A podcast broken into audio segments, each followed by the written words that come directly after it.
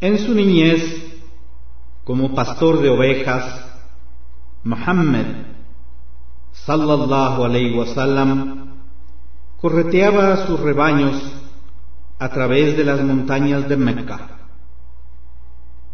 Como joven, Muhammad sallallahu alayhi wasallam llegó a ser conocido como Al-Amin, que significa el honesto, el veraz, el confiable. Su tío, quien le quiso mucho, acostumbraba a llevarle en las caravanas a Siria, lo cual le enseñó a ganarse el sustento, llegando a ser un gran hombre de negocios, a pesar de que no disponía de muchos medios. La generosidad y veracidad en el carácter de Muhammad sallallahu alaihi wasallam lo hizo ser muy querido por todos quienes lo conocían. En Mecca, una de las más honorables damas de la sociedad, cuyo nombre era Hadija, solicitó a Muhammad sallallahu alaihi wasallam conduzca sus negocios y se haga cargo de sus caravanas.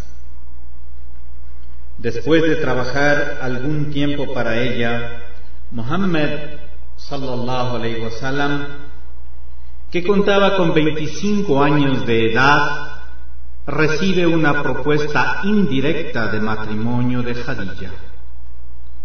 A pesar de que ella era mayor con 15 años a él y que había enviudado dos veces antes, Muhammad, paz y bendiciones de Alá sobre él, acepta su proposición. Muchos años de felicidad fueron su matrimonio. Ella dio a luz dos hijos y cuatro hijas. Con tristeza, sus dos hijos murieron en la infancia. Sin embargo, esto no detuvo para que su matrimonio sea ideal y su vida familiar sea llena de armonía. Un día, mientras varias tribus de Makkah se disputaban el honor de que iban a colocar la piedra negra en la esquina del Kaaba, Muhammad sallallahu alayhi wasallam apareció y la gente le pidió un consejo para ver quién tenía el honor antes mencionado. Su sabiduría le hizo tender un manto en el cual colocó una piedra y de sus extremos hizo levantar a uno de cada miembro de los representantes de las tribus en disputa. Todos estuvieron complacidos de participar y la riña allí terminó.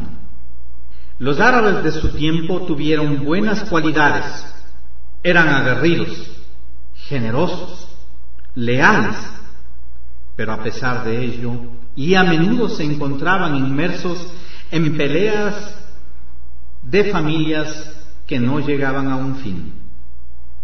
Tenían poco respeto por los débiles, poco respeto por los huérfanos, poco respeto por las viudas y a menudo se reunían a beber alcohol y discutir frivolidades.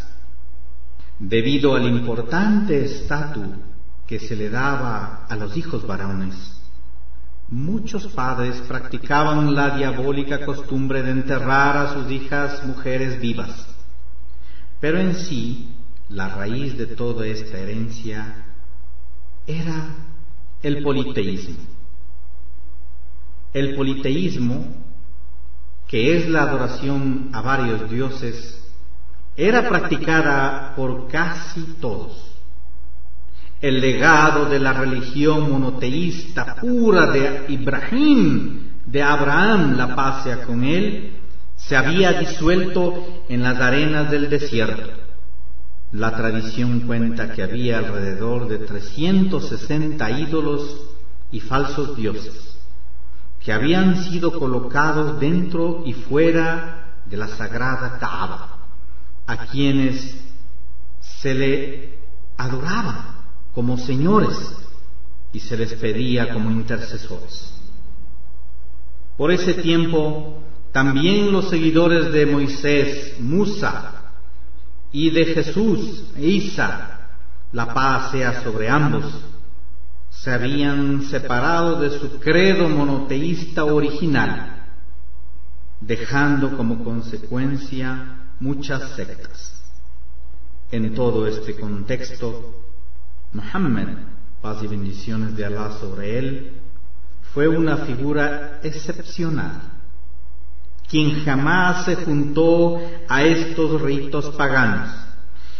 Él acostumbraba a hacer sus retiros en una cueva del monte Gira, en los alrededores de Makkah, donde a través del rezo y la entrega total a Dios, su corazón buscaba incesantemente la verdad.